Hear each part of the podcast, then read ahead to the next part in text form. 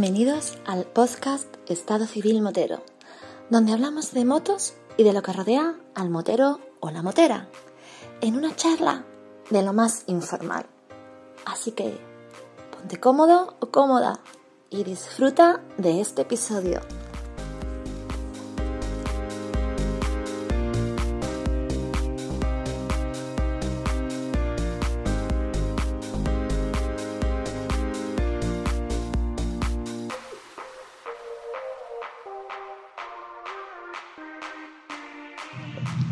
Pasa, chaval? ¿Qué hay, Vampi? ¿Otra vez nos vemos? Daniel Cruzado, eh, tengo un dilema contigo, porque, claro, entre que le he quitado el 10% a Antonio, se lo estoy dando a Josep, y yo, el 10% de Josep va a ir destinado la mitad a ti, te va a quedar con un 5%. Pues me tienes que subir el porcentaje, ¿eh? Mojón, coño. Hombre, con propiedad. Mira, de to- me, me retumban los oídos. o sea, el- lo de un mojón patiz ha sonado muy fuerte, demasiado fuerte. Lo voy a bajar un poquito para que no, para que no retumbe otra vez. Un mojón. Bueno, pues que sean dos.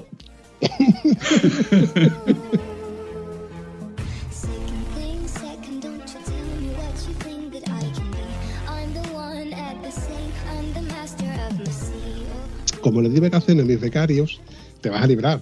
Y como me estás trayendo contenido, que por cierto, el episodio con, con Albert, Albert Martín, ha salido chulo, ¿verdad?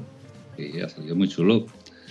Oye, casualmente este fin de semana he estado en un evento eh, que se llama La Quechu, donde hemos estado a amigos que tenemos en comunes de diferentes sitios de, de la geografía española. Y ha salido la conversación en la que yo he comentado de que he, salido- he grabado un episodio con un chico que ha corrido el Dakar y nada más que dije al ver se escuchó Martín. Y ese chaval a ver si puede correr porque está, porque tal y cual. con Claro, y ha salido la conversación de que, de- de que él ya había corrido en el Dakar y co- ¿cómo coño, que era, que era conocido. Para mí era un desconocido hasta que tú me lo presentaste, pero sí que es conocido. Claro, es que como comentamos, Albert es un tío que corre mucho. ¿eh? De hecho, eh, empieza en los rallies ¿eh? y empieza poniéndose campeón de España. Con Javi Vega, que sí es más conocido. ¿eh? Toda la gente se preguntaba de dónde ha salido este tío que corre tanto. ¿eh? Una serie de circunstancias ha hecho de que no pudiese estar 100%, como hablamos en el podcast. Pero el tío es muy bueno y se merece correr Dakar y correrlo en, en plenas facultades. Y si Dios quiere, este año en su idea era correrlo con asistencia. ¿Eh? Con lo que no tiene que preocuparse de la mecánica, puede descansar más y puede dedicarse más a darle al mango.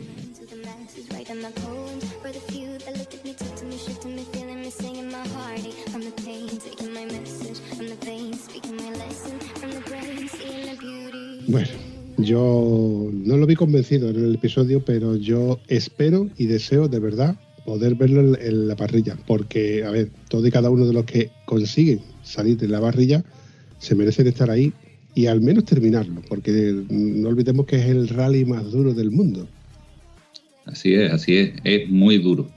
¿eh? Ya no solo por lo que se corre, ¿eh? sino por la falta de sueño. Eso es mortal. Es 3-4 horas, si consigues dormir, es todo un reto. Somos tú y yo, que tenemos trabajos ordinarios de mortales, entre, entre comillas, y estamos reventados eh, cuando llega el fin de semana, contra más estos tíos después de 15 días. Así es, así es. Es muy duro, muy duro, muy duro.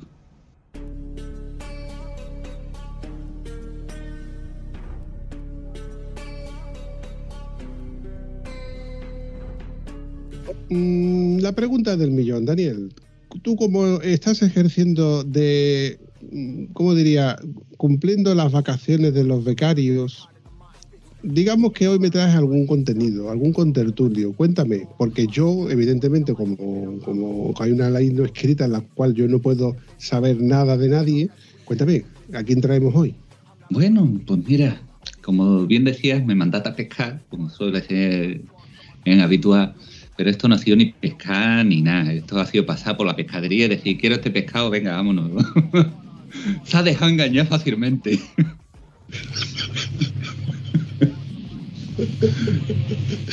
Un segundo. Me encanta la parte la que has dicho, ¿sabes? Engañar. Porque, bueno, ya luego le preguntaré.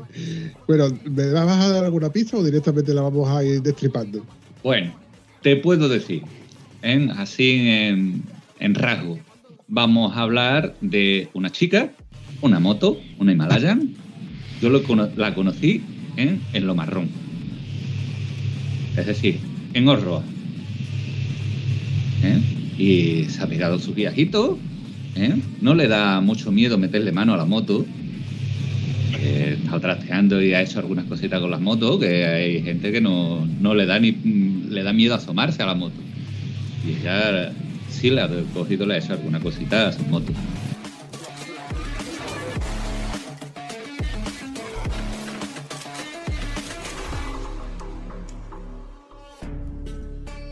Pues tenemos a Isabel, ¿eh? en Instagram la podemos encontrar como Isabel, Isabel Himalayan, ¿eh? y la conocí ¿eh? con nuestro gran amigo Enrique Vera ¿eh? en uno de sus cursos. Interesante, interesante. Eh, Isabel, buenas noches. Buenas noches, ¿qué tal? Oye, la pregunta del millón con la pregunta con la que suelo romper el hielo y con la que suelo poneros nerviosos un poquito. Bueno, la pregunta, ¿estás A ver. nerviosa? Creo que no.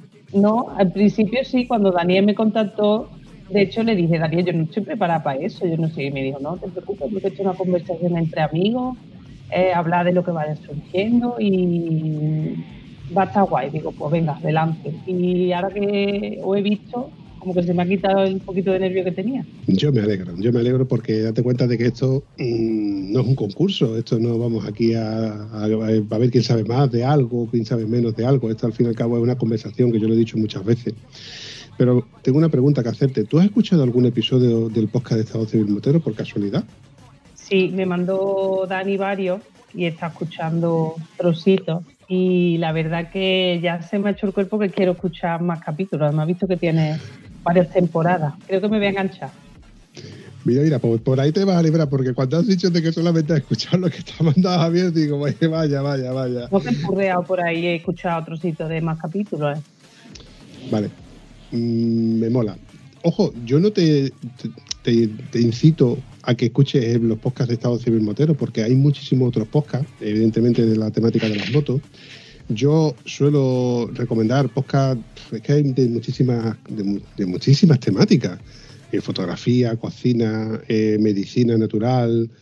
Mm, pero uno de los podcasts que yo suelo recomendar son, mm, son los de ficción sonora. Hay podcasts de ficción sonora que a lo mejor tú estás en un momento muy, muy tranquilo y te metes en situación de lo que te están contando y es como leer un libro pero con sonido. Y la verdad es que es impresionante.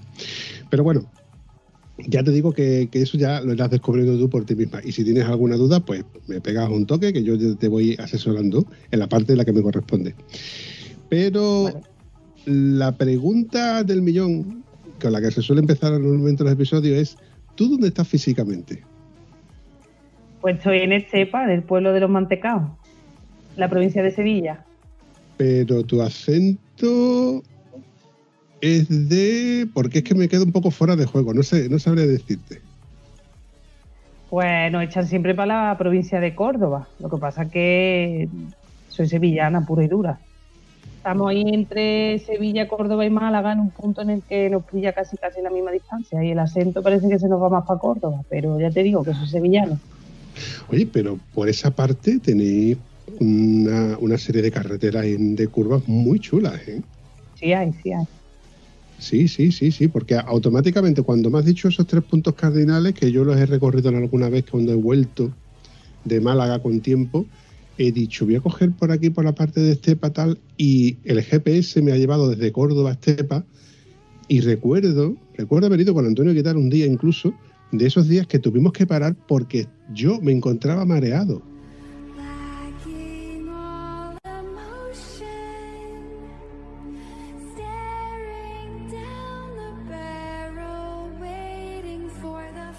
Del lote de curvas que yo me pegué por aquella sierra, eh, no sabría decirte qué carretera exactamente porque esa parte no la recuerdo.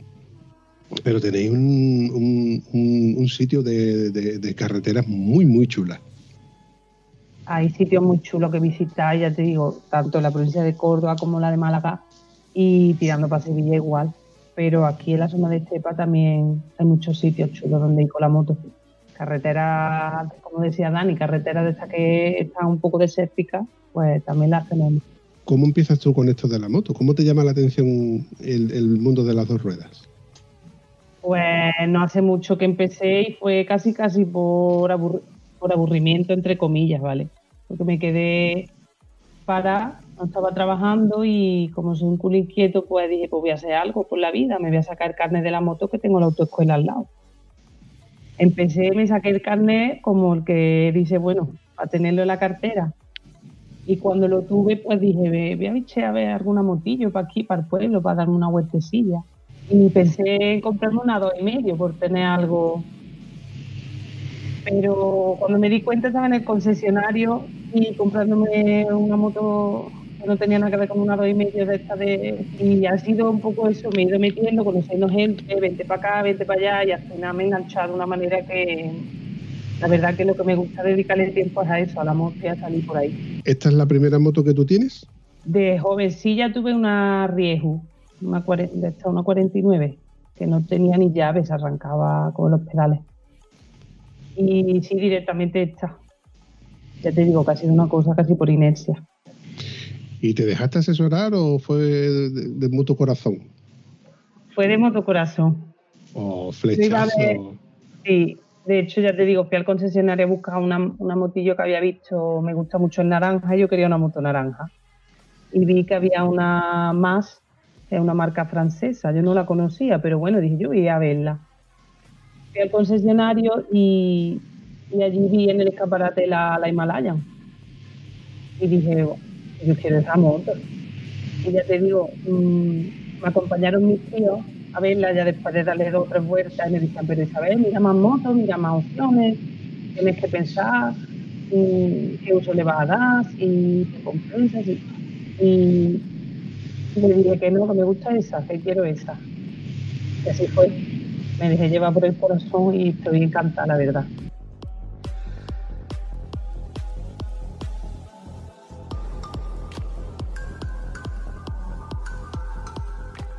La Royal Enfield Himalayan, si mal no recuerdo, es una 350 motor atmosférico, inyección, puede que sea inyección, motor más moderno, pero estéticamente es una moto que o te enamora o la odias. Me vengo Sí. a referir porque no todo el mundo le gusta la estéticamente, pero mm, yo la veo como una moto muy válida para todo, porque vale lo mismo para andar con ella en rutas largas, para ir a por el pan, que la puedes meter por cualquier, por cualquier charco, y si te caes, no creo que duela te- que te duela tanto como si te caes con una BMW de esa gorda. Exactamente, es la ventaja.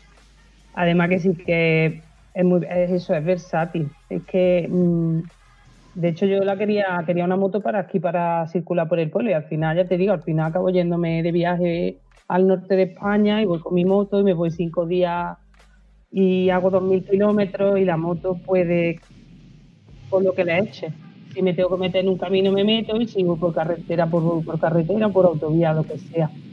Espera, espera, espera, que me he perdido. ¿Qué has dicho que has viajado con tu moto? Sí, Que, que tú solita te has montado en tu moto siendo novata y has dicho, pues voy a viajar con la moto. sí.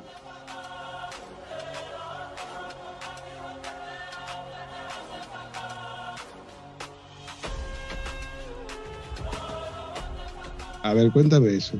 Pues hace unos años hice el Camino de Santiago, el mismo año que me quedé parada. Y bueno, yo me fui sola y me quedé con la espinita de no llegar a Finisterre, porque acabé el, camino, me hice un grupito de amigos y que me enrearon, vaya, que no acabé el, camino. Y dije, cuando tuve moto, digo, pues yo iría con la moto a Finisterre, ¿y por qué no voy a ir? Y me fui con una maletita, cogí y eché a andar y en cinco días me volví.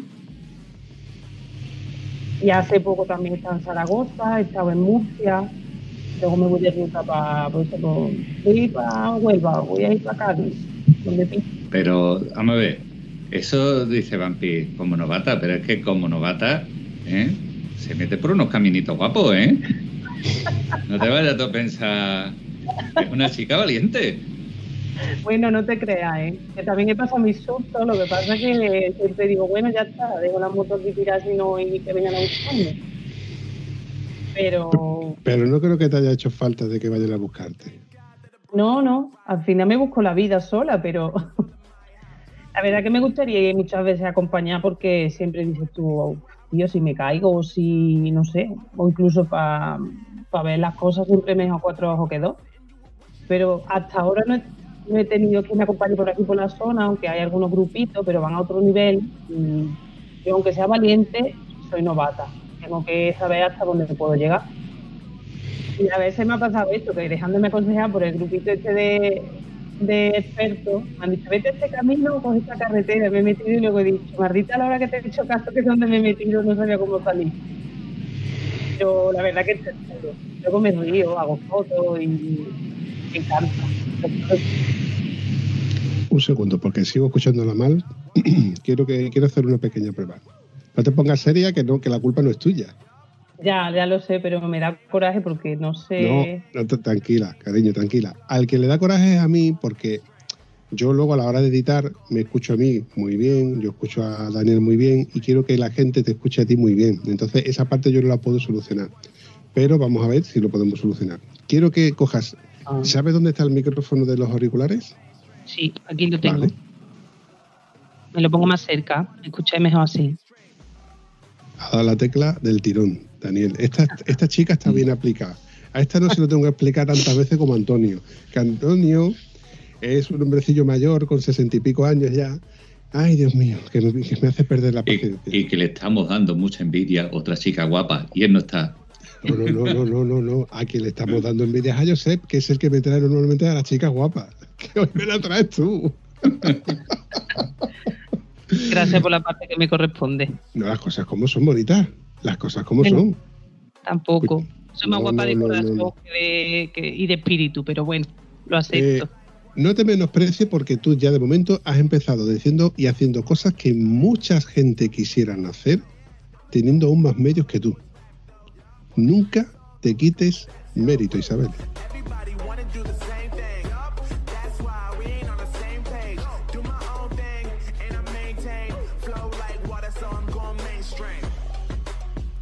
Pues mira, ¿sabes qué? Que además siempre digo, mira, lo que hay que querer y tener ganas. Es verdad que a veces cuesta arrancar y decir, pues me voy a ir sola. Además me dicen, madre, ¿cómo vas a irte sola? Y si te pasa algo y tal y cual, y te frena un poco. Pero luego digo, es que si no lo hago sola nunca lo voy a hacer y es algo que quiero hacer. Me apetece irme, no tengo con quién ir. Intento buscar gente, pero si no hay, pues tengo que ir sola. Pero voy. Es que no hay, mm, no hay un motivo para que tú no puedas ir. Lo que pasa es que llega un momento en la vida en la que nos sentimos cómodos con, con nuestra zona de confort, con tenerlo todo asequible, o tener a alguien que te lo solucione, cuando, normalmente cuando es tu pareja, o cuando es un íntimo amigo que te solventa los problemas, o te saca fantasmas de donde no los hay y te quita las ganas de hacer las cosas. Pero yo te imagino en ese primer viaje que tú hiciste a cabo de Finisterre, y el hecho de llegar y decir, coño, he llegado, y llamar a lo mejor a tu madre o a tu mejor amigo y decir, al final he llegado, ¿eh? que aquí estoy, todo bien, he llegado, y ahora me voy a volver para atrás, y ahora me voy a volver para atrás. Y cuando estás volviéndote para atrás pensando, ¿el siguiente para cuándo? Exactamente, te lo iba a decir. Y con mono de decir, mm, espérate, en vez de irme directa, voy a dar un poquito de vuelta y voy a tirar, en vez de mm, para Andalucía, voy a tirar por León y voy a bajar un poquito por más a la derecha. Voy a dar más vuelta, que tengo otro día. Y es que engancha, es que engancha mucho. ¿Quién te iba a decir a ti cuando sacaste el carnet que ibas a terminar planificando viajes? Pues yo no me lo hubiera imaginado, nunca jamás. Ya te digo que no estaba en mis planes ni tener moto, ni, ni ser motera, ni irme de rutas por ahí. Y es que ahora creo que es una parte muy importante en mi vida. Para mí ya los fines de semana, la mayoría de lo que trato es eso, hacerme alguna rutilla.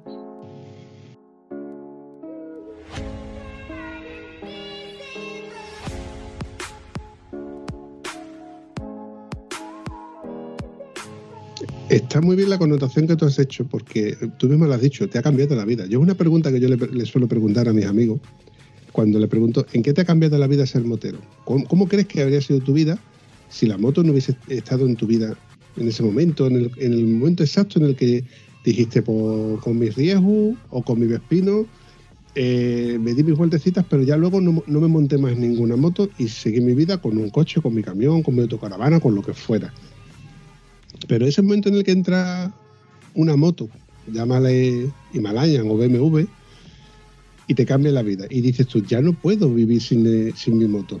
Ya no puedo vivir sin ver paisajes, sin pasar frío, sin pasar calor, sin pararme en un pueblo y pedir un café, o, o- o no tengo hambre y no me paro aquí, me paro un poco más adelante, o miro la gasolina, o miro las presiones.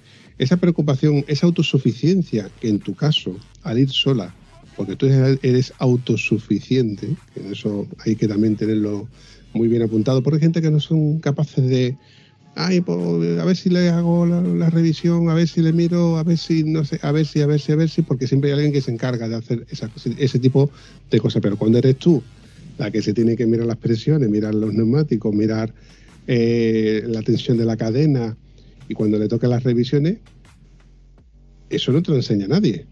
Es una vez que tú la aprendes por ti sola, eso te queda a ti grabado a fuego. Ya ves. Además que sí. Menos mal que está el YouTube siempre.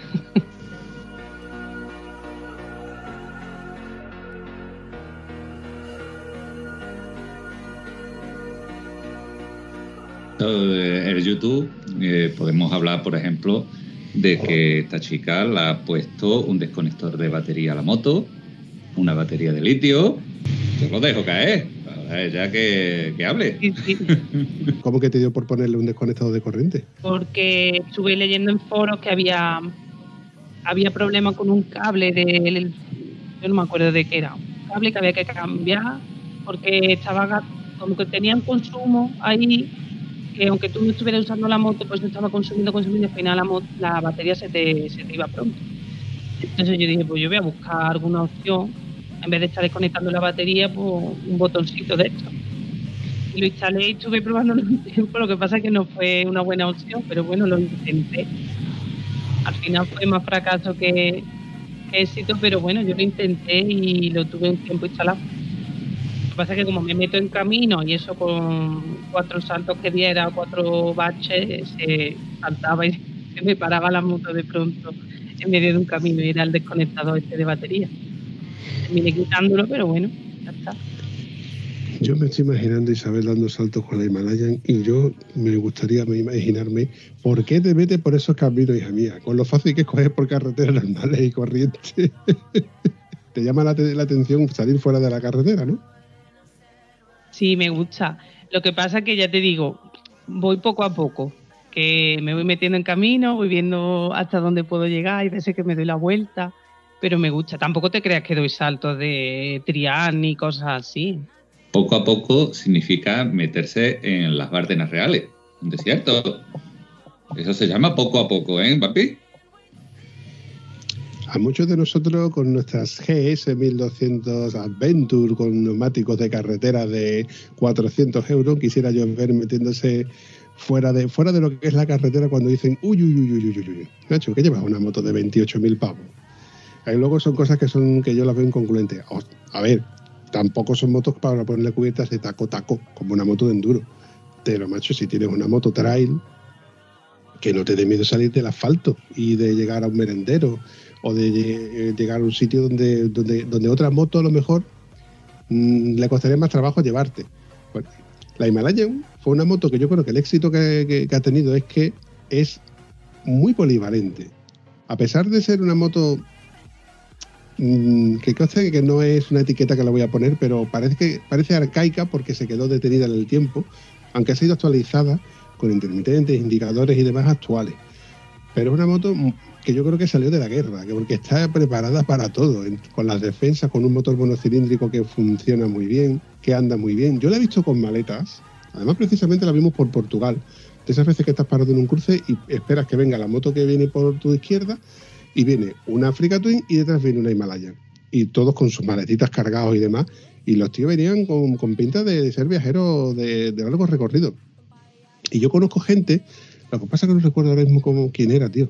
Pero seguro que luego los comentarios del episodio me lo pondrán y me, me llamará la atención diciendo que fue fulanito de tal el que tiene una autocaravana y tiene una Royal Enfield montada dentro de la autocaravana con lo, con lo que llega al sitio, saca la Royal Enfield y se pega sus rutitas chulas, chulas.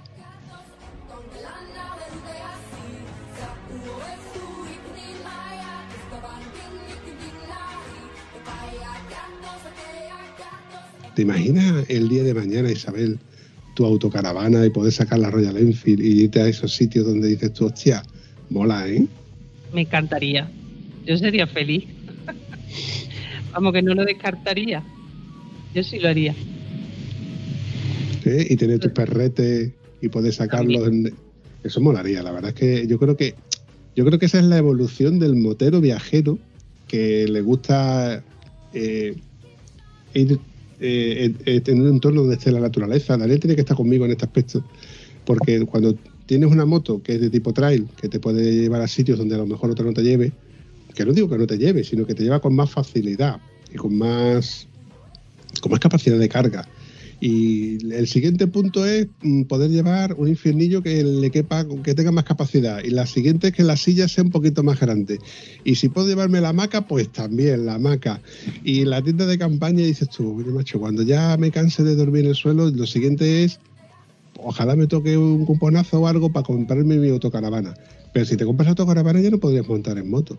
Y yo creo que la sinergia de las dos cosas sería una autocaravana o una camper donde pudieras montar atrás una moto. Y la, y la Royal Enfield, la Himalayan, es la moto perfecta. Sí, sí. Además que sería un planazo, vamos, tener la, la casa para ir a muchos sitios, o sea, la casa con ruedas y llevarte tu moto. Eso sería unas vacaciones, unas buenas vacaciones serían para mí. sería chulo. Si mañana tuvieras que cambiar de moto, vamos a suponer que no te estoy diciendo que mañana vayas a cambiar de moto, pero como todas las motos, siempre nos gusta tener algo más que no tienen las nuestras. Eh, hay quien le gusta tener más capacidad de carga, hay quien le gusta que ande más, hay quien le gusta que ande menos, que consuman más, que consuman menos. Y voy a poner, te voy a poner el ejemplo de, de mi buen amigo Thanos. Thanos, o como yo le digo, el vikingo, es un tío 2x2 que se compró su R1250 GS Adventure Full HP con la nomenclatura 719, o sea, más letras no hay en el abecedario para ponerle a esa moto. Un Full X, para que te hagas una idea, ¿no? Y la verdad es que este le sacó muy- mucho rendimiento a esa moto porque hizo muchos kilómetros, muchos viajes, y cuando se aburrió de ella y cambió de moto, se cambió una moto mm, totalmente diferente. Claro, no podía cambiar a la misma moto porque no existía la moto nueva. Todavía no, ha salido la moto que sustituya a su R1250. Y vais a comprar una K1600, una moto de 6 cilindros. O sea, la moto más grande, más grande, más grande que te puedas imaginar. Un sofá con dos ruedas, para que te hagas una idea. Con su maleta incorporada, con su radio, con su calefacción en los asientos. Para que te hagas una idea, tiene cierre centralizado en las maletas. ¿Tú puedes ver algo útil tener un cierre centralizado en las maletas? Pues esa moto tiene que tener cierre centralizado en las maletas. Bueno, y sus luces en el maletero para que cuando tú abres, bueno, eso yo creo que es, es necesario tener luz dentro de, tu maleta cuando vas a guardar las cosas o se te ha caído algo dentro y quieres rebuscarlo entre, entre tus cosas, ¿no? Normalmente los demás mortales, entre comillas mortales, lo digo de cachondeo, Atano, no te enfades conmigo, por favor, llevamos linterna o usamos la linterna del móvil para buscar las cosas entre, entre, entre un mogollón de cosas que tenemos en las maletas. Pero creo que mm, no es más feliz el que más tiene, sino el que menos necesita. Y esa moto, aunque le da la facilidad o la felicidad de hacer grandes tiradas con su señora esposa y llevarte a sitios más rápido, con- con más capacidad de carga, que no es el caso, ojo, no es el caso, porque él me ha reconocido que con la BMW, con la Adventure, tenía más capacidad de carga que con la moto actual que tiene. Sin embargo, con la moto actual que tiene, pues los cruceros son mayores. La ventaja que tienes tú, por ejemplo, en este caso, en comparación con mi amigo Tano, es que tú te puedes meter en callecitas muy estrechas con mucha facilidad y él no. Y a ti si te- se te cae la moto no se te caen los lagrimones como a él sí se le caerían. por eso yo creo que no le darías envidia y tú te reirías un montón de él cuando te lo, lo vieras a eh, maniobrar marcha atrás. Cojo, que la moto tiene un botoncito para darle marcha atrás, para que te hagas una idea de lo que pesa ese cacho de buque, porque es un barco con dos ruedas. Pero tú te lo imaginas montando una Royal Enfield. Si en la tuya se veía chico. Hostia, verdad, no me lo recuerde, no me lo recuerde. Tengo una foto de él montado en mi moto. Mi moto es una F800 GS, amarilla y negra. Preciosa, para mí es preciosa, yo sigo enamorado de ella. Este fin de semana lo hemos comentado en el grupo. Y un día, por una razón, se montó en mi moto y digo, Tano, si parece que va montado en una Pus Mini Cross y parece. Es que no te pega nada, es más, bájate de la moto, coño, que parece más chica. no le pegaba ni de coña. Es que además estaba sentado y llegaba con los pies, pero con los pies echado hacia adelante, eh, o sea, que, llegaba con los pies al suelo. Yo llego casi de puntillas, así un poquito con, con un movimiento que no me puedo fallar mucho con los pies, pero el tío lo iba holgadamente y digo, macho, no, es que no te pegue la moto, es que la moto parece más chica, parece un- Apus Mini con una Apus Condor. Madre mía, anda, bájate de la moto, que la moto no te pega ni, ni de coña. La verdad es que cada uno tenemos la moto que nos viene bien. Y cuando yo te pregunté cómo habías elegido la moto, yo pensé de que la habías comprado con el corazón, pero creo que creo que has acertado, porque es una moto muy polivalente.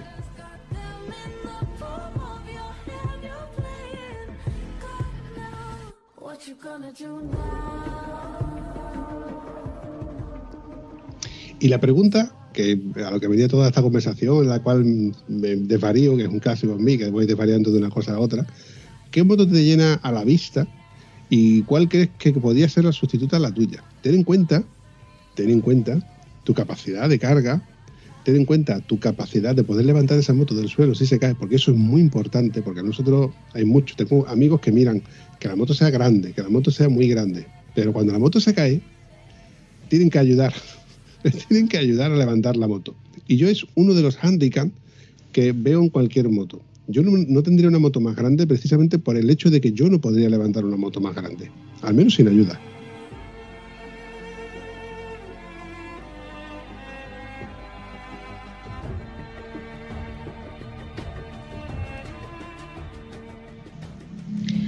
De hecho, yo siempre digo, qué pena que no tenga 10 centímetros más las piernas o sea un poquito más alta o la, o la moto un poquito más bajita, porque eso para mí sería ideal.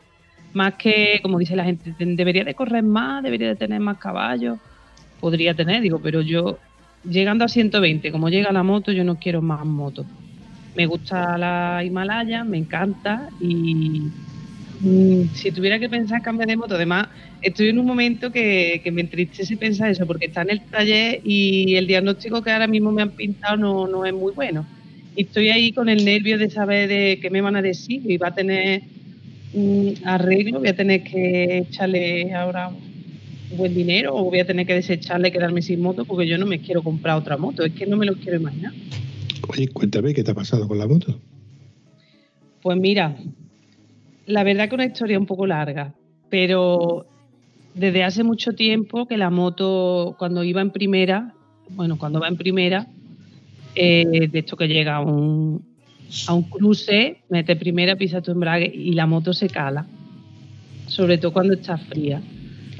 Y esto ha sido una vez, otra vez he ido al taller, yo siempre le llevaba a la, a la casa oficial mirarme esto por favor, esto no, no va bien, yo llegué a pensar que era yo, que no la sab- sabía manejarla, le dejé la moto, varias personas, prueba la moto tú a ver se te cala, pues con el tiempo me decían que era el consumo, que no tenía no, tenía consumo de gasolina adecuado, que se lo tenían que subir, tal, total, que pasó el tiempo y eso se ha quedado ahí. En ruta no lo aprecias tanto, pero si estás en el callejeo, pues se notaba.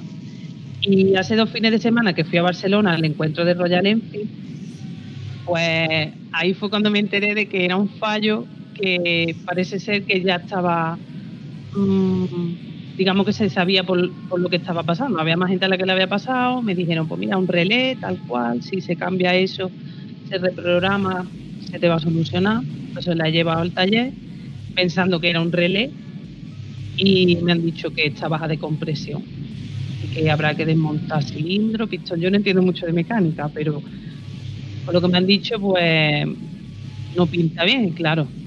Estoy esperando que me digan realmente qué le pasa, cuánto cuesta, si eso merece la pena, si no.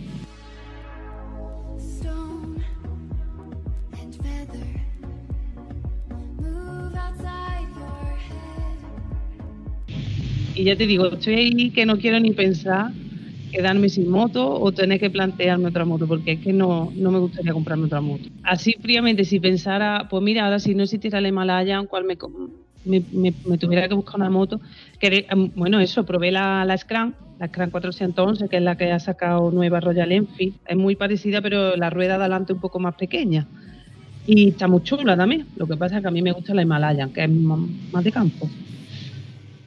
Pero si tuviera que decirte una moto por la que yo me cambiaría, y no pensando en que fuera más grande, sino que me gusta y creo que a lo mejor medio podría manejar, eh, sería la Africa Twin, la 7 y medio, que está ya antiguilla.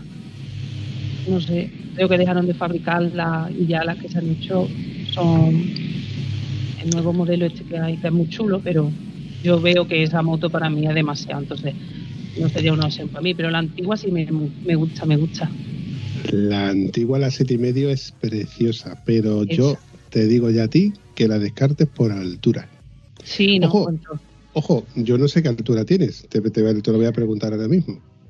Mido 1,63, o sea que no soy alta. Tampoco, te eres, digo. tampoco eres baja. Claro, no soy baja, pero de hecho las botas que me compré para la moto tienen un poquito de suela grande y eso me ayuda. El viejo truco de usar botas de tacón alto para poder llevar bien al suelo.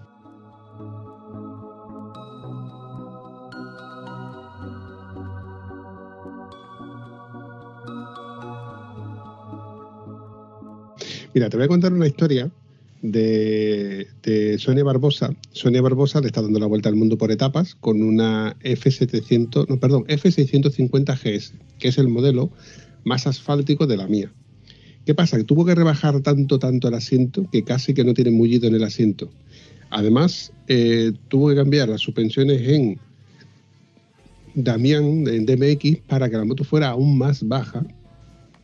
Y eh, a, su, a su calzado, a, su- a sus botas, le puso un suplemento a la suela de 2 centímetros y medio. Para que te hagas una idea. Estamos hablando de una chica de 1,50-52, ¿eh? O sea, es buscarle muchas modificaciones para poder viajar y, conseguir su sueño. Pero evidentemente es una moto con una gran capacidad de carga, etcétera. Pero claro, otro de los inconvenientes que tiene es que, por ejemplo, ponerle el pata de, de cabra lateral a la moto era un suplicio. ¿Entiendes? Y era tan tan bajita que, rozaba casi en todos lados. Por eso la Himalayan la supera en crece en poder, en accesibilidad a muchos sitios a esta moto, porque se ha modificado tanto en, estatura que ya no es una moto trail, es una moto con ruedas grandes y con suspensiones blandas, pero es está muy cerca del suelo. Y yo creo que andar con ella, la geometría que tiene de, no, no- ya no es como era antes, ya creo que es complicado andar. Entonces, a ver, es adaptar la moto a, tu condición. En tu caso ya te digo a ti que no eres tan bajita. Tienes, juegas con ventaja, por ejemplo, con ciertas personas como, como en, en este caso.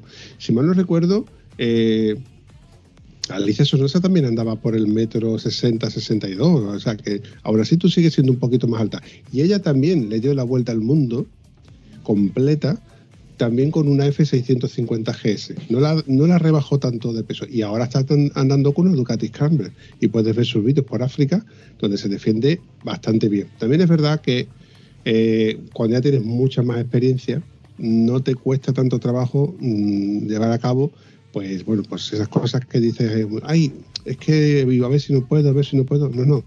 Tú dale que Dios proveerá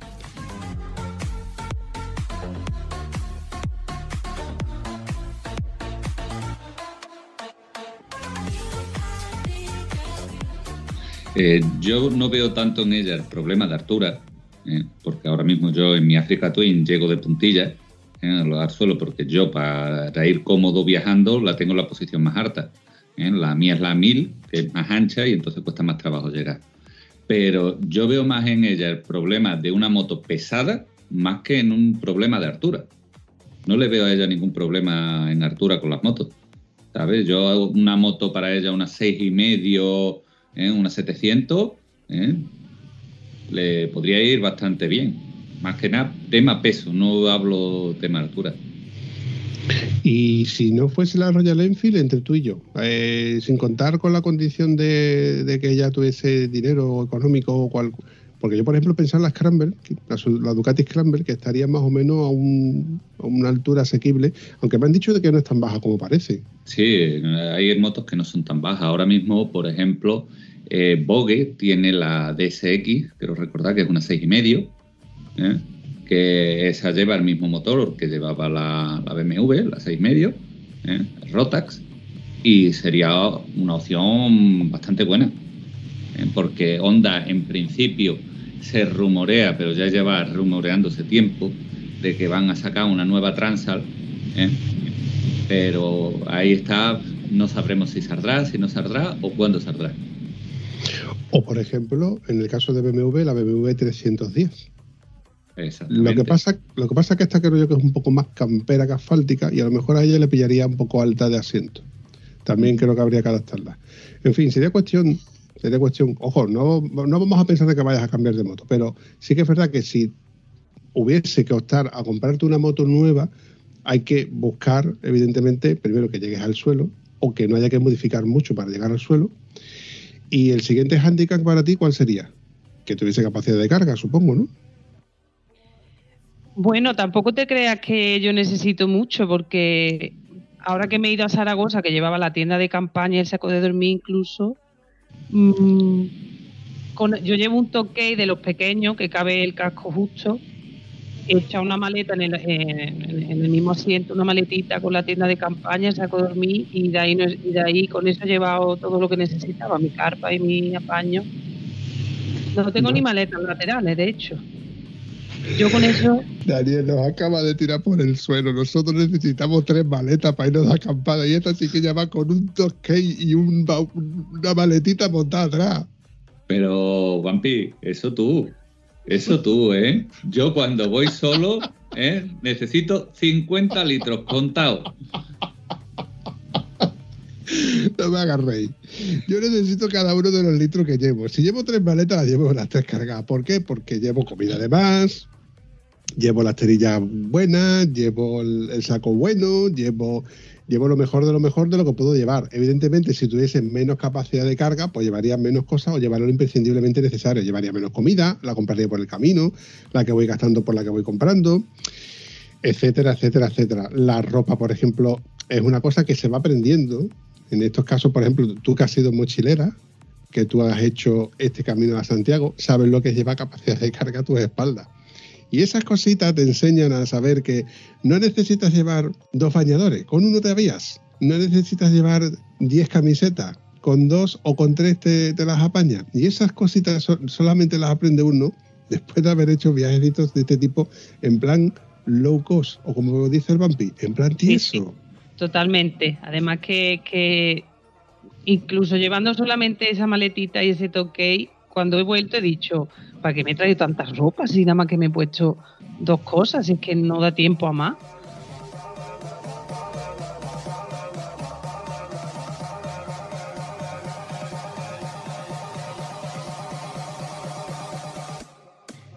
Y el próximo viaje, pues seguramente reduciré la maleta porque creo que lleva cosas innecesarias. Yo llevaba mi colchón hinchable, el saco de dormir, pero vamos, que me he llevado lo que yo iba a necesitar, poco más. Y creo que me ha bastado. Oye, ¿y lo de montar la tienda, eh, buscas sitio para montarla o vas a camping? Esta vez lo de Zaragoza, que es la primera vez que acampo, que iba de acampada, ¿eh? Íbamos de camping a. se llama el Bolazo, está muy bien. Yo iba a, llevaba una tienda de campaña que cogí aquí en mi casa, que no sé de quién era. El saco, el saco de dormir sí lo tenía bien preparado y el colchón hinchable. Y me llevé una carpa porque daba una especie de una lona, daba agua. Pero no sabía ni cómo lo iba a montar, ni dónde, ni cómo. Tuve suerte que en esto de Instagram conocí a una chica que también tiene una Royal Enfield Himalaya. Y no está muy lejos de aquí de este, pero total, contacté con ella y demás un tiempo. Casualmente, su novio, que también tiene otro Royal Enfield, iba al encuentro. Pues el muchacho, como sabía que yo iba, me estuvo esperando y me ayudó a montar la carpa, la tienda de campaña y demás. Y allí acampamos en el camping, casi, casi todo el mundo iba de, de- de tienda de campaña. Y ya te digo, allí al, al suelo raso. pero estuvo bien. Daniel, valiente donde las haya, ¿eh? Ya te lo comenté, Vampi. Ya te lo comenté. Una chica valiente. No, no, eh, me quito el sombrero. No, no, no, Isabel, no es por quitarte el mérito, porque yo tengo conocidos, que no amigos, que no se atreverían a hacer ni la mitad de lo que tú has hecho. Sin saber montar una tienda de campaña, llevársela, y sin saber cómo montar la lona, llevársela, y que salga el sol por antequera. Yo conozco gente que dicen que yo he hecho buena mano, que no son capaces de, montar su tienda ellos solos. Ojo, y no lo digo por los que, por ejemplo, este fin de semana, no, el anterior, estuvimos de acampada, un grupo de, de, de nueve, luego fueron seis. La verdad es que nosotros ya tenemos bastante más experiencia en lo que son los viajes o las salidas de ruta, de hacer bastantes kilómetros, llevar bastante peso y llegar al sitio y montar la tienda y montar todos los avíos y desmontarlos y llevar lo, imprescindiblemente necesario o lo, bueno o, o todos los avíos porque al final resulta que llevas más cosas de las que necesitas con el porsi, los porsis, ¿no? Como, como se suele decir.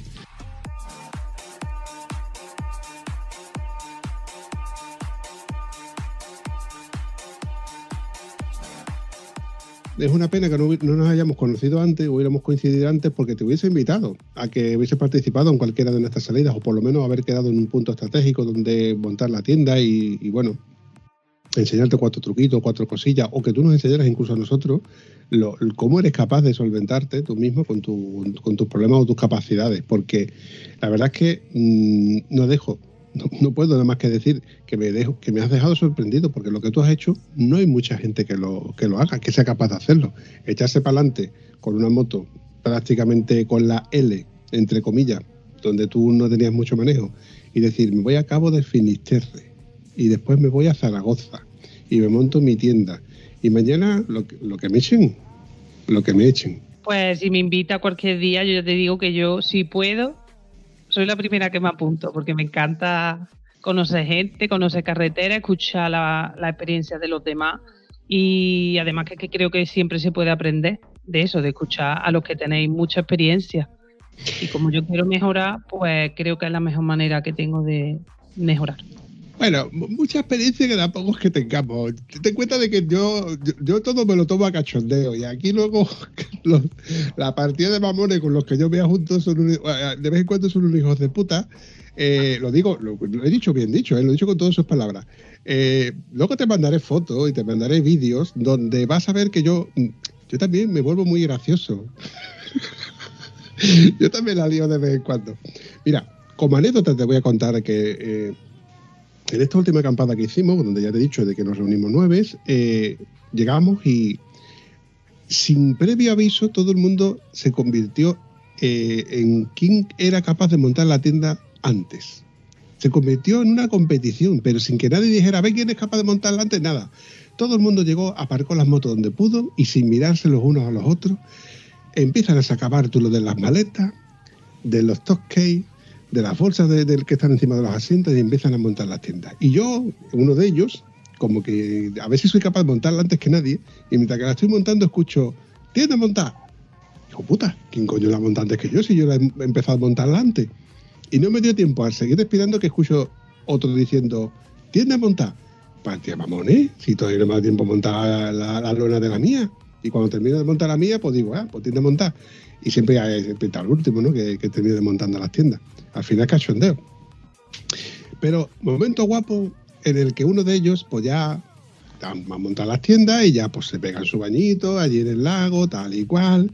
Y uno de ellos cuando vuelve se da cuenta de que el viento se ha llevado su tienda con lo que estaba dentro como 600 metros más para allá. Ahora sí también monto yo la tienda, pero hay que clavarla en el suelo, coño, que ahí donde está el kit de la cuestión. Eso es así, compadre. Eso sigue siendo así. Y luego se enfadó porque se dio cuenta de que no se la había llevado el viento. había sido una mano negra, ¿no? la mano negra.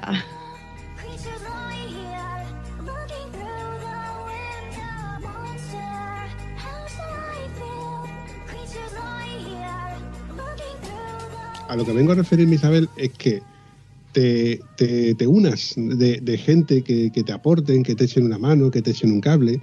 Siempre habrá gente que a lo mejor te, te pueda menospreciar o te pueda despreciar porque te- no tengas una moto a la altura de, de- tus compañeros. Pero no por eso tú debes de, de- de dejar de hacer las cosas que te gusten. Si es salir al campo, eh, comer tu bocadillo, eh, encender un infiernillo y prepararte un café, como es el caso, por ejemplo, de Daniel y yo, que compartimos ese momento idílico de preparar ese protocolo por el cual abres tu cafetera, echas ese café, la cierras, la calientas, ves cómo sale, te lo tomas en la taza y mientras que estás moviendo la cucharilla, mirar al paisaje y decir, este café me lo he hecho yo.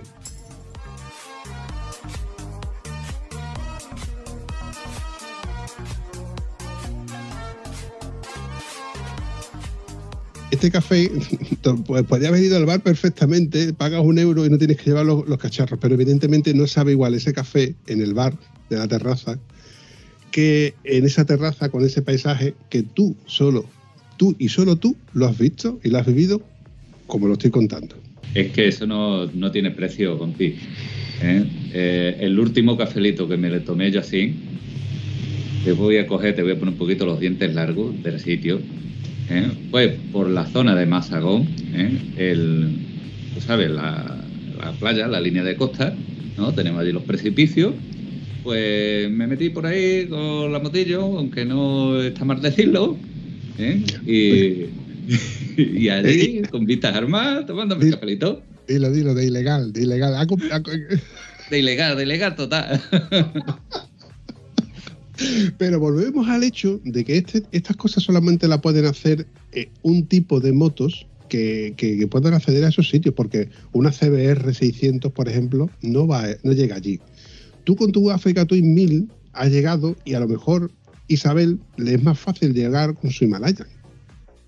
Eso seguro, que a ella le cuesta mucho menos de lo que me cuesta a mí. Bueno, seguro que tú eres mucho más ágil en la moto que yo, que yo ahí donde me veis tampoco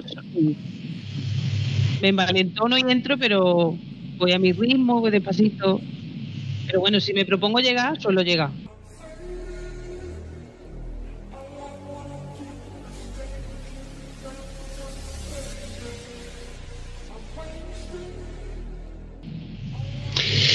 Mira, mm, yo te voy a contar eh, un caso que sucedió hace mucho, mucho tiempo, en el cual eh, llegó a la concentración de Faro y yo iba excesivamente cargado. Las dos maletas abiertas con un mogollón de cosas, encima de las maletas iban cosas, el toskey, una bolsa sobre depósito, que eso cuando yo pongo la bolsa sobre depósito es que ya la moto no puede más con más de lo que iba. Eh, llegas al sitio, le pones el patacabra a la moto y cuando se tumba la moto, se tumba tanto que, que, que, que parece que se va a caer sola. Y me bajo de la moto para ver dónde vamos a montar la tienda y da la casualidad que la moto se tumba y se cae. Se cae hasta un punto que la rueda trasera ya estaba en el aire. Pues no fui capaz de ponerla de pie. Para ponerla de pie tuve que desmontar todos los top que pude, que, son el lateral derecho, el top case, para poder ir aligerándole peso. Y solamente me quedaba el izquierdo, que era donde estaba apoyada la moto, encima de la maleta izquierda, con todo lo que eso. O sea, al final es buscar el truco para poder eh, solventar el problema. Que el problema, yo estaba solo, evidentemente, porque como me, pues, le quito esto, le quito lo otro y al final, pues, que tardo un montón más en hacerlo, pues sí. Que la moto se hundió, bueno, pues ya la próxima vez, antes de soltar la moto, me aseguro de buscarme un buen apoyo para el patacabra. Y al final he aprendido una lección muy valiosa a través de un problema que me ha surgido. También es verdad que si hubiese sido una R1250 GS Adventure como la que tenía mi amigo Thanos, pues tengo que llamar a un par de helicópteros para que me saquen de allí.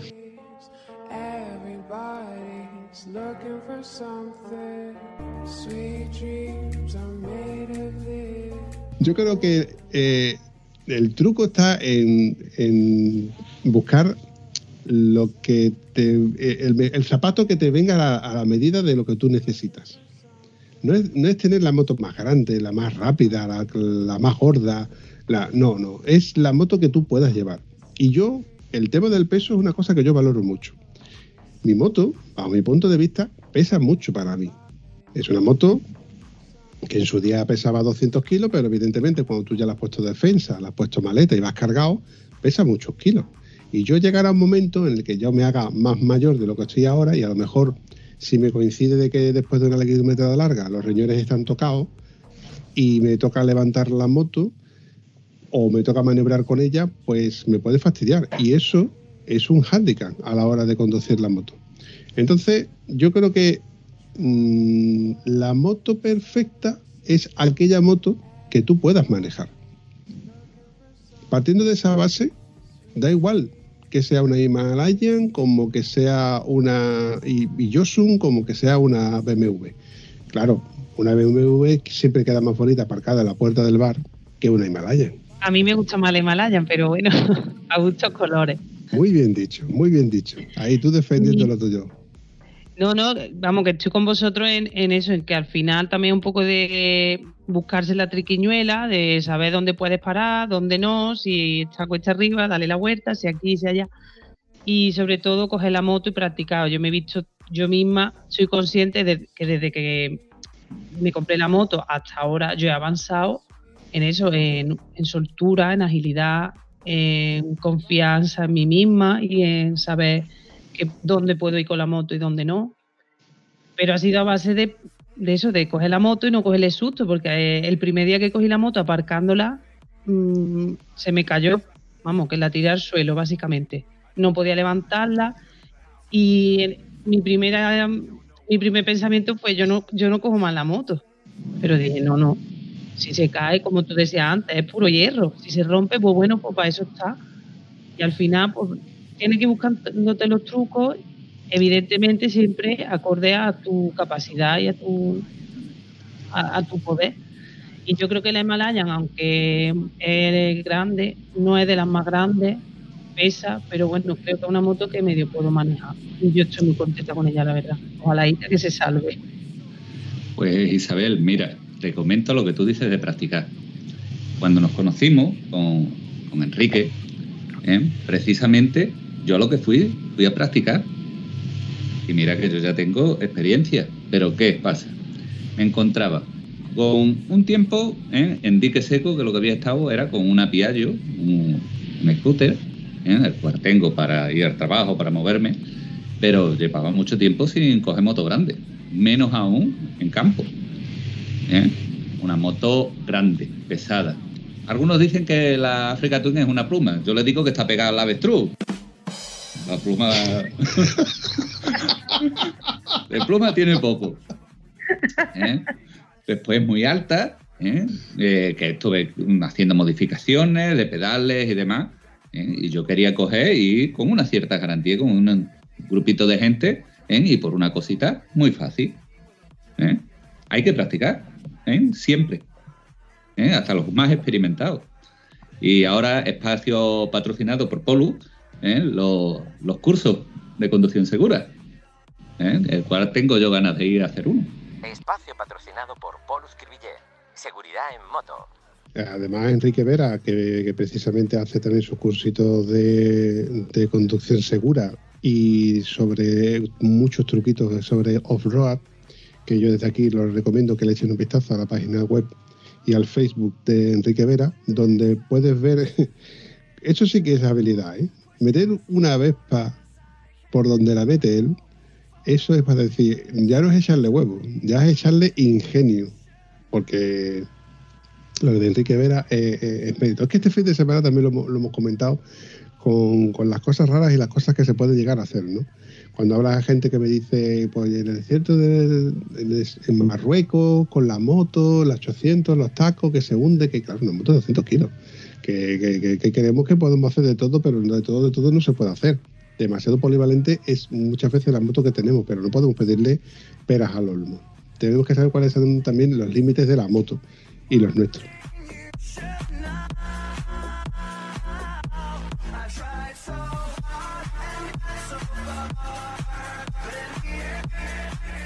Eh, Isabel, ¿y ese de primer dolor de culo cuando dices tú, hostia, ya ¿dónde está el límite de la moto? No, ¿dónde está el límite de tu culo de hacerle kilómetros y decir tú, ya me duele el culo, ¿eh? ya es hora de ir parando? Precisamente, volviendo de Zaragoza, que aunque me subí sola, volví a acompañar, porque yo es que hablo con las piedras.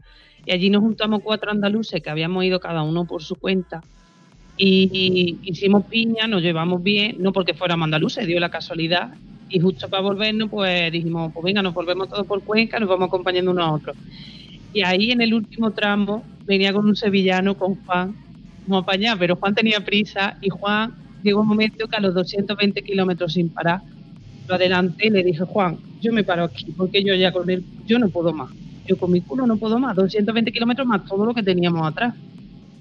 Y ahí fue cuando yo dije, creo que este es mi tope en la moto, 220 kilómetros creo que ya no puedo más. 220 kilómetros me refiero de seguido, de hacerlo sin parar. Sí, sí, sí. sí. Llevábamos no sé cuántos, mil y pico llevábamos, pero claro, parando en varios días. Que, que no son pocos, ¿eh, Isabel? Que no son pocos. Mira, yo tengo a mi amigo Antonio, que desde aquí le mando un saludo, cansino, que eres un cansino. Este amigo amigo ti- tiene mm, la, la misma moto que yo, solo que con dos años más, más nueva. Pero aún así tiene 280 y tantos mil kilómetros la última vez que hablé con él, si mal no recuerdo. Eh, dice que todavía la moto está en rodaje. Pero este, sí, sí, sí, este pero es muy cansino porque siempre está con la moto dándole vueltas, haciendo kilómetros. Y de hecho, su moto tiene de 16 litros de capacidad, igual que la mía.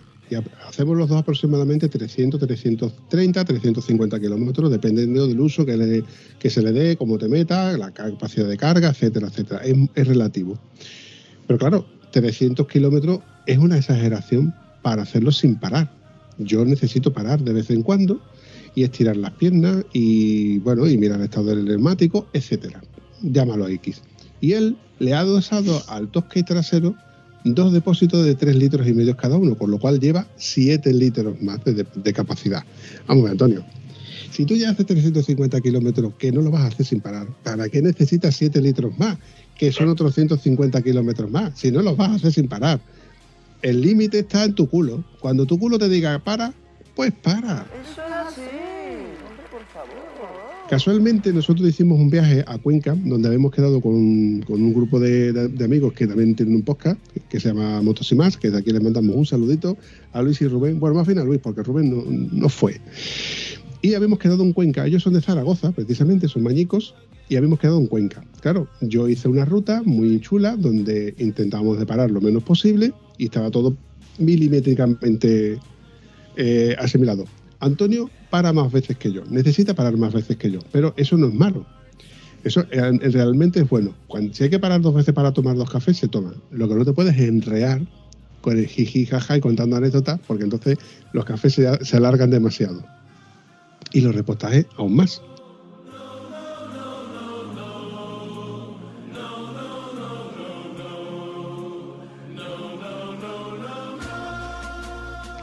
El truco estaba en que conforme se acercaba la fecha en la que habíamos asignado para ir a, la, Cuenca, teníamos que hacer nuestro culo a kilometradas cada vez más largas. Y yo me propuse en, en todos los fines de semana, sábados y domingos, salir con la moto. Sábados y domingos, sábados y domingos, sábados y domingos. Y además lo hacía con, con un asiento original que tiene mi moto. Mi moto peca, además, es una cosa que tiene que está en todos los foros. Los dos defectos mayores que tenía mi, mo- mi moto de serie eran la suspensión delantera y el asiento que era una tabla, que es durísimo. Yo por mi trabajo mm, estoy muchas horas sentado, con lo cual mm, no me pesa tanto. Y además como hacía bicicleta, pues yo creo que el culo lo tengo un poquito más cortito, pero aún así yo sé que me duele. Y llega un momento que el coxis me molesta. Esa rabanilla, ese huesecillo que tenemos ahí, me molesta y el dolor me llega a la columna. Eso no es, no es bueno, eso es malo. Con lo cual no debes de incrementar ese dolor, tienes que descansarlo. ¿Qué pasa? Cuanto más te duele, más, más, descanso necesitas. Entonces yo lo que iba preparándome era para esa tirada larga de 700 kilómetros, 700, no creo que fueron 600, pero bueno, para esa tirada larga de un mogollón de kilómetros que ahora mismo no recuerdo, a base de, salir en mucho en moto. Cuanto más sales en moto, tu cuerpo más se asimila hacer kilómetros en moto. Tú también te aclimatas, te vas, te vas preparando más y se te hace más llevadero. Lo malo es cuando te pegas una temporada, llámalo un mes lloviendo, llámalo un mes trabajando y luego vuelves a coger la moto. Volver a coger ese feeling con la moto y esa sensación de perder el culo, dices, coño, si antes yo hacía un depósito entero con la moto sin parar, ¿cómo es que ahora no llego ni a la mitad? Porque hay que salir en moto. Hay que seguir saliendo en moto. hay que seguir llevando esa forma física en moto. Precisamente te corté antes porque te iba a decir que digo, justo si echa gasolina es casi casi la excusa perfecta para a veces tener que parar. Pero lo que te iba a decir es que ahora, creo que en dos semanas en la RAI de Andalucía mm, me saqué la, me, inscribí. Y si Dios quiere que me que pueda arreglar la moto, pues voy ahí, voy con un grupo de, de gente de aquí y además mi amigo Paco, que tiene eso súper cron- cronometrado, hemos establecido que cada 200 kilómetros íbamos a parar. Y ya te digo, el viaje a Zaragoza, yo dije, mira, si llego a 200 kilómetros, 220, que ya no voy a intentar más porque se va a hacer nuestro tope en la RAI de 200 kilómetros. Pararemos, a esta gasolina, a que se un cigarro, lo que quiera, y seguiremos, pero descansaremos. Y era que no, pues me ha servido también un poco de práctica. Lo que ahora me voy a enfriar la moto en el, taller y vamos a ver y llega el momento de ir cómo lo hago, pero vamos, que ya te digo que 200 kilómetros está, que está bien. Si hay gente que lo puede hacer, puede hacerlo más largo, invítalo ahora. Mando. Pues yo, Isabel, no te diría 200 kilómetros, ¿vale? Eh, porque eso va a depender mucho del tipo de carretera. 200 kilómetros en una autopista estás en un plis. Pero eh, metido en carreteras, digamos, muy sinuosas y demás, yo a mí me gusta más hablar de tiempo. Una horita y media, dos horitas, ¿eh? y para hacer un descanso. No me gusta poner, hay que hacer tantos kilómetros, porque entonces ya te estás cogiendo y te estás limitando en el decir tengo que llegar a esos kilómetros. Yo pongo eso y si voy en grupo, el primero que esté cansado, ¿eh? ese es el que dice que se para, ¿eh? aunque uno esté descansado.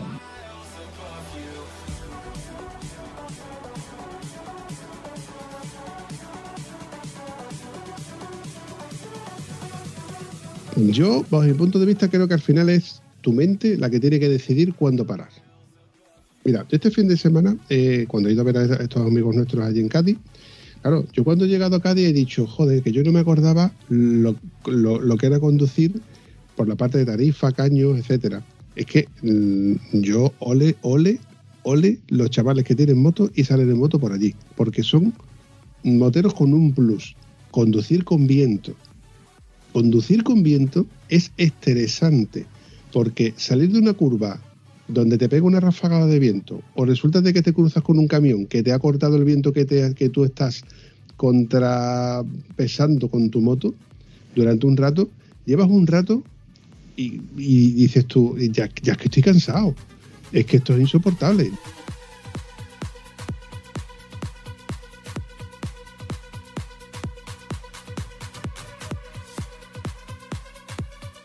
Lo estresante que tiene que ser salir en moto con viento. Es Vampi, perdóname que te interrumpa. Eh, lo que tú dices lleva toda la razón del mundo. Yo me llevé un susto muy, muy gordo ¿eh? llegando a Tarifa con el viento. Tú piensas tomando una curva con la moto inclinada, que venga una ráfaga de viento y te la ponga literalmente de pie, derecha. Y frena como puedas y vuelve a tirarla otra vez. ¿Eh? Eso por allí es duro, duro, duro. Es, es impresionante, además ya te digo, es una sensación que para los que no estamos acostumbrados, o a lo mejor nosotros en, en cualquier otro sitio, estás acostumbrado a la época en la que hace viento, pero el viento que hace durante todo el año en Cádiz, Tarifa, en, todos esos sitios donde dices tú, coño, cuando, cuando, cuando hay tantos molinos de vientos aquí es por algo. es que tienen que aprovechar el viento allí como sea. Además, hoy me ha pasado una cosa, tío, que digo, bueno, voy a tirar por, en lugar de tirar de vuelta otra vez por el mismo recorrido que yo he hecho, voy a tirar por una ruta más larga que me ha marcado el GPS por los barrios y me sube a un puerto de montaña que estaba nada, a 300 y pocos kilómetros. Pues me cayó una, me cayó una, tío. Yo iba con mi equipación de verano, me puse empapadito.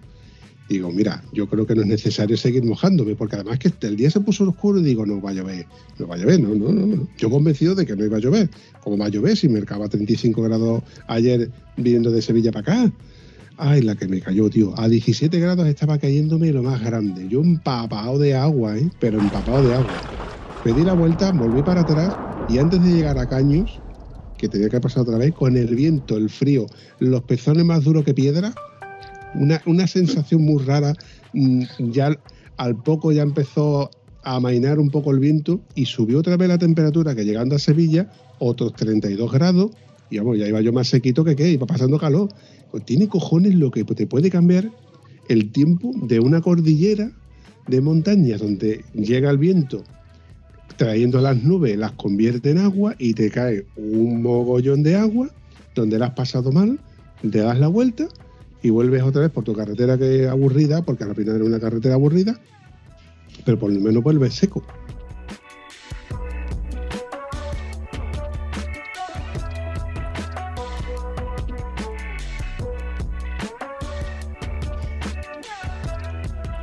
Sí, eso suele pasar, Vampi. Yo eso, como tú sabes, con el trabajo que yo he tenido también del camión, eh, me ha pasado eso muchísimas veces. Y en la moto también.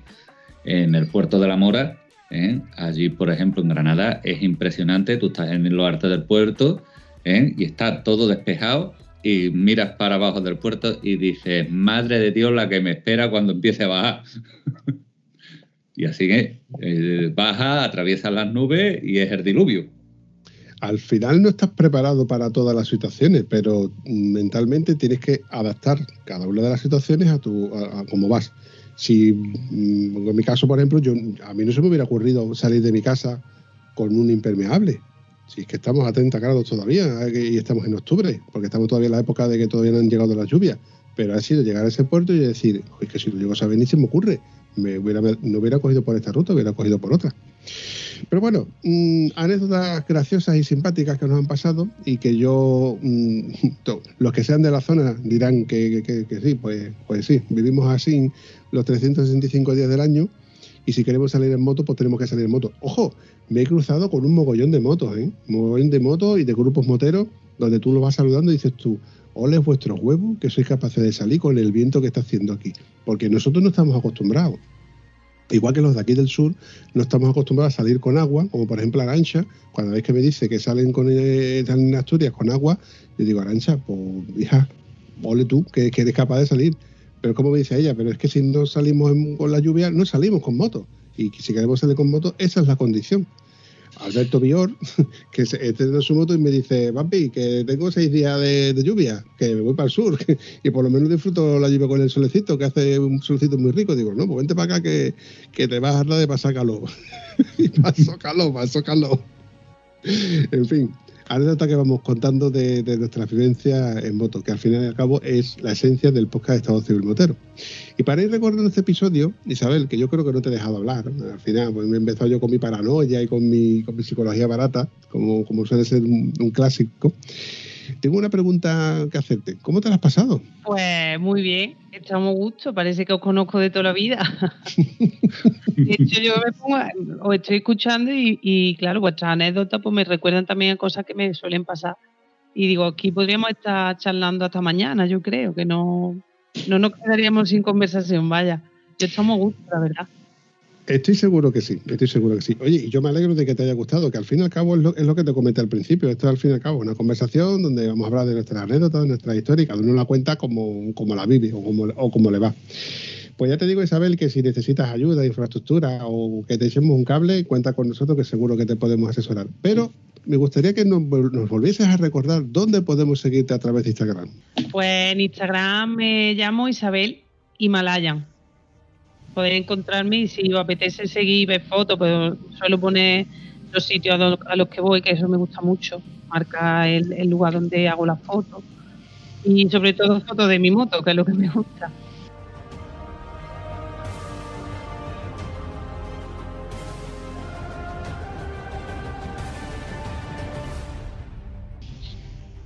Eh, yo también quería recoger y invitar a Isabel ¿eh? a que se una a nuestro grupo de Telegram, al grupo de Estado Civil Motero, ¿eh? porque ahí podemos seguir charlando, podemos seguir conociéndote y, y podrás seguir conociendo a más gente ¿eh? que nos siguen, que nos escuchan y poder seguir intercambiando opiniones. Y además te puedes encontrar con que colaboradores del, del, podcast o con gente que pasa por el, por el grupo de Telegram te pueden echar un cable en cualquier cosa que pueda necesitar, como por ejemplo ha sido el caso de Daniel, que ha tenido un problema con su piallo y resulta de que yo le, le eché un cable, ¿no? Sí, claro, tú Venga, hombre, Vampi, que fue nuestro troll. Que es que tenemos un troll en el grupo. ¿eh? Nuestro gran amigo John. ¿eh? Eh, para que tú te hagas una idea, John me ha buscado, porque él vive en Francia, me ha buscado una pieza que aquí me costaba 482 euros, ¿eh? casi nada, ¿eh? para una motillo de 4.000. ¿eh? Me la he encontrado allí en un desguace. Yo se la he cogido, se la he pagado. No había envíos a España. Y él me ha hecho el grandísimo favor de coger y mandármela para acá. Con lo que al final la reparación estar sobre unos 510 euros se ha quedado en 250. Pues voy a tener yo en cuenta ese amigo tuyo. Por si me hace falta para el arreglo de mi Himalaya, ¿no? Ya te digo que el grupo de Telegram eh, es un grupo donde me gusta porque mm, todos colaboramos un poco, nos echamos un cable, nos hablamos de nuestra, de nuestra, por ejemplo, nuestra equipación de acampada, de los neumáticos de cómo nos ha ido, de la ruta tal. Yo, particularmente, como es mi grupo, eh, los tengo muy mimaditos y les suelo de- soltar alguna primicia, alguna anécdota, alguna historia. Precisamente ahora eh, hay una votación de cuál va a ser la música que va a sonar en la próxima temporada. Y Entonces, pues son primicias que voy soltando, son cositas que mm, solamente los que están en el grupo pues se van enterando. Por eso ya te digo, te invitamos a que eh, accedas a él. No hace falta que estés tampoco con- contestando todo lo que vas soltando porque somos muchos, ojo, somos muchos. Y lo mismo estamos muy aburridos y hablamos mucho, como estamos muy con, con mucho trabajo en casa y no, y no hablamos tanto. Y yo allí soy uno de los cansinos. Estoy casi siempre por ahí metido. Doy fe, doy fe. Pues os busco, os busco en Telegram y me apunto. Yo ya os digo, como todo lo que sea, poder aprender o compartir, a mí me gusta. Y si participo menos, pues participo menos, pero voy a estar ahí, vamos, que os voy a buscar. Bueno, pues nada, chavales. Yo por mi parte cierro este episodio. Mm, me ha encantado conocerte, Isabel. Espero y seguiremos tu- tus andaduras, ya evidentemente a través de, de Telegram, pero en el Instagram me gustaría ver esa Himalayan que vuelve otra vez a la vida. Ojalá, ya os contaré.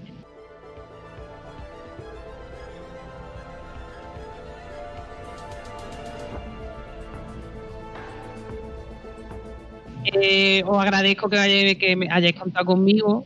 Para mí ha sido una experiencia chulísima.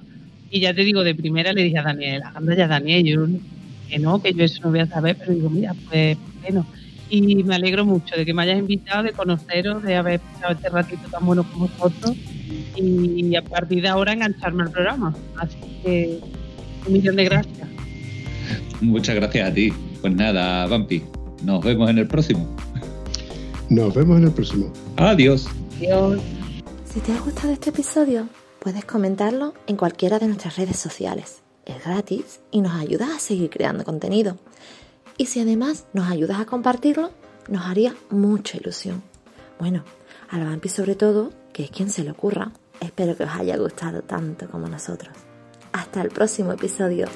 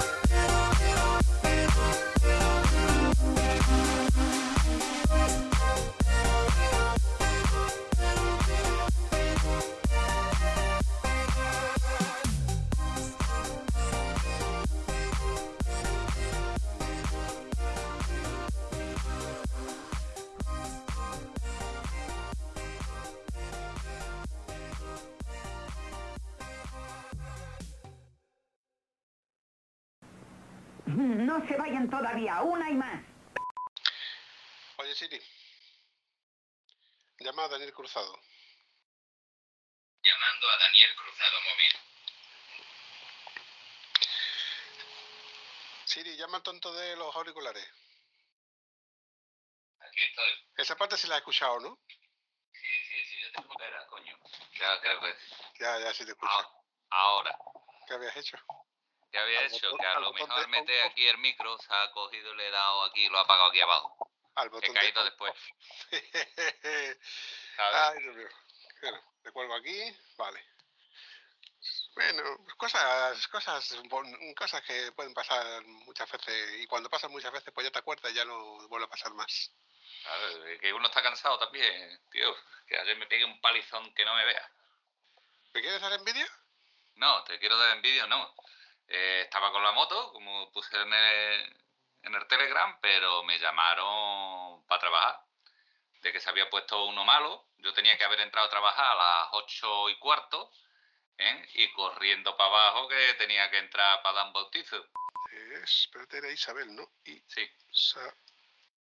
Isabel Himalayan. Es como Ya, está por el Instagram. No sé cómo... No, da igual, da igual. Yo no sé nada ni quiero saber nada. La estoy uniendo aquí a la conversación. No, yo también conozco poquito de ella. Pues mal hecho, porque tú por lo menos podías haber hecho algo. Sí, oye, algo he hecho. También, algo he hecho. Secretar, sé que hace cierta No, no, no, no, no, silencio. Ya está. Entonces tú me dices que, que saliste con la moto. Sí, salí a dar una vuelta a perderme como me gusta. Un segundo, un segundo, un segundo. Isabel, ¿tú me oyes? Hola, espérate que estoy intentando. No te preocupes, mira, te explico. Tienes que darle permiso a la cámara para que nosotros te podamos ver. Vale, espérate que estoy intentando a ver conectar. Tómate tu tiempo, que estamos precisamente en tiempo de pruebas. Ahora sí te Ah, vemos. ahí está. Uy. Vamos a tener de fondo un perro. Es- ese perro es mío de aquí abajo de la calle. Espérate. No me jodas. Ci- Cierro aquí la ventana. Con el, con el pedazo de micrófono que tiene en casa y que se escuche un perro, es- ese perro está cerca, ¿eh? Claro, es que yo vivo en un primero, macho. Lo tengo aquí la- abajo en la calle. Joder, macho. Pues parecía como si lo tuvieras dentro de casa. Vamos a ver, tengo uno dentro de casa, pero ese está callado. Maravilla. No, tienes dos. No, tengo uno. No, tu mujer tiene dos perros. Bueno, yo, bueno, vale, yo cuento también. Qué tío más malo. Ahora sí, Te escucho muy bien, muy, muy, Pero, muy pues, bien. pues lo dejamos así, entonces. Per- perfecto. Escúchame, escúchame, Shosho. Tú, tú de, de, a ver, de entre Almería y Sevilla, Granada. Una mezcla, pues siempre me echan para Córdoba. Yo, pues, yo, yo te echo para Granada. Pues fíjate que soy sevillana, aunque no lo parezca. Lo que pasa es que Estepa está en el punto medio entre Córdoba, Málaga y Sevilla. Y no Sevilla sé este. Sevilla este, mi hermano. Sevilla este. Pues fíjate, yo soy de corazón malagueña, pero soy sevillana, vaya, que soy sevillana. No lo Ya me, ya- ya me has ganado, Daniel. Acabas de subir dos peldaños. Te, acabo- te acabas de subir el sueldo a un 12%. Vea, uy, como te escucha Antonio. Ale- me alegro, me alegro. Que sirva para eso. Mira, es una coña, es una coña que, tenemos con, con mi gran amigo y buen amigo Antonio, Antonio Guitar, que es con el que empecé las colaboraciones con, con el podcast de Estado Civil Motero. eh, decíamos que, que él- coño, que ya que colabora, que, que menos que ganarse un por ciento, ¿no? Digo, bueno, no te preocupes, Antonio, que yo te doy el 10% de lo que ganemos con el podcast. Como con el podcast no se gana absolutamente nada, es más, me cuesta el dinero. Es más, el, el becario ese que tienes ahí, el feo, de los dos, el feo, evidentemente, por ejemplo, no te me Creo que no tengo nada que ocultar, pero vale, lo revisaré. Serio. Aquí podemos sacar muchos trapos sucios. Sí, pero no sé todavía hasta dónde vamos a llegar, así que Dani, pues, mata al perro. esperemos que tenga mi moto antes. Y si la tengo antes, te lo mando la grabación, pero como no sé cuándo la voy a tener, No te preocupes, mira, muy sencillo. Yo hago un previo y durante la grabación, si lo tienes la moto, me lo mandas. Yo luego, luego lo único que hago es copiar y quito uno y pongo otro. Yo me encargo luego de la edición, que es un follón, pero mm, yo le saco partido, ya me sale bien. Dani, ¿qué te pasa? No, que estaba, digo, no, me estás diciendo lo del perro, pero me parece que no es por aquí. es el mi- son los míos. Digo, digo, ahora digo, me parece que no es por aquí. Digo, estoy pasando calor, que tengo aquí todo cerrado. En iBox, muy bien, muy bien. ebooks, como te como vuelvas a decir ebooks, sabes que cada vez que tú dices ebooks muere un gatito, ¿no? ¿Cómo es? No me diga eso. Pues por favor, se dice iBox. iVoox, perdón. Perdón Hombre, ahí, ahí puede ser que yo tenga un poquito de culpa, Vampi, porque yo le pasé los enlaces desde iVoox. Ah, bueno, yo no lo quería decir, pero ya lo has dicho tú.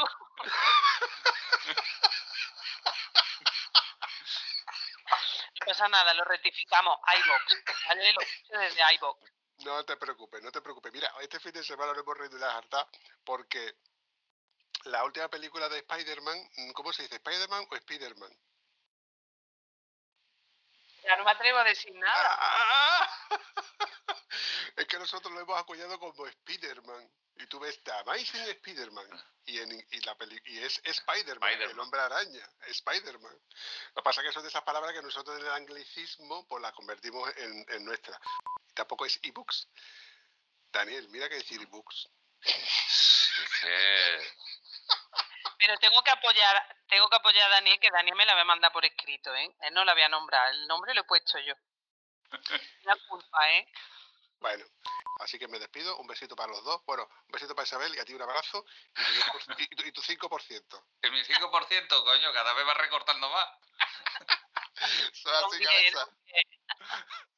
Pues muchas gracias, que descanséis y espero que no se haya escuchado mucho a los perros y que la conexión haya ido medio que. Mañana llamaré a, a la empresa a quejarme, qué rabia. Pero bueno, Yo, yo, yo lo llamo, no te preocupes que yo le llamo para darte la queja. Nada, no te preocupes. Besito. besito y gracias. Adiós. Venga, adiós. Eso es to- eso es to- eso es todo, amigos.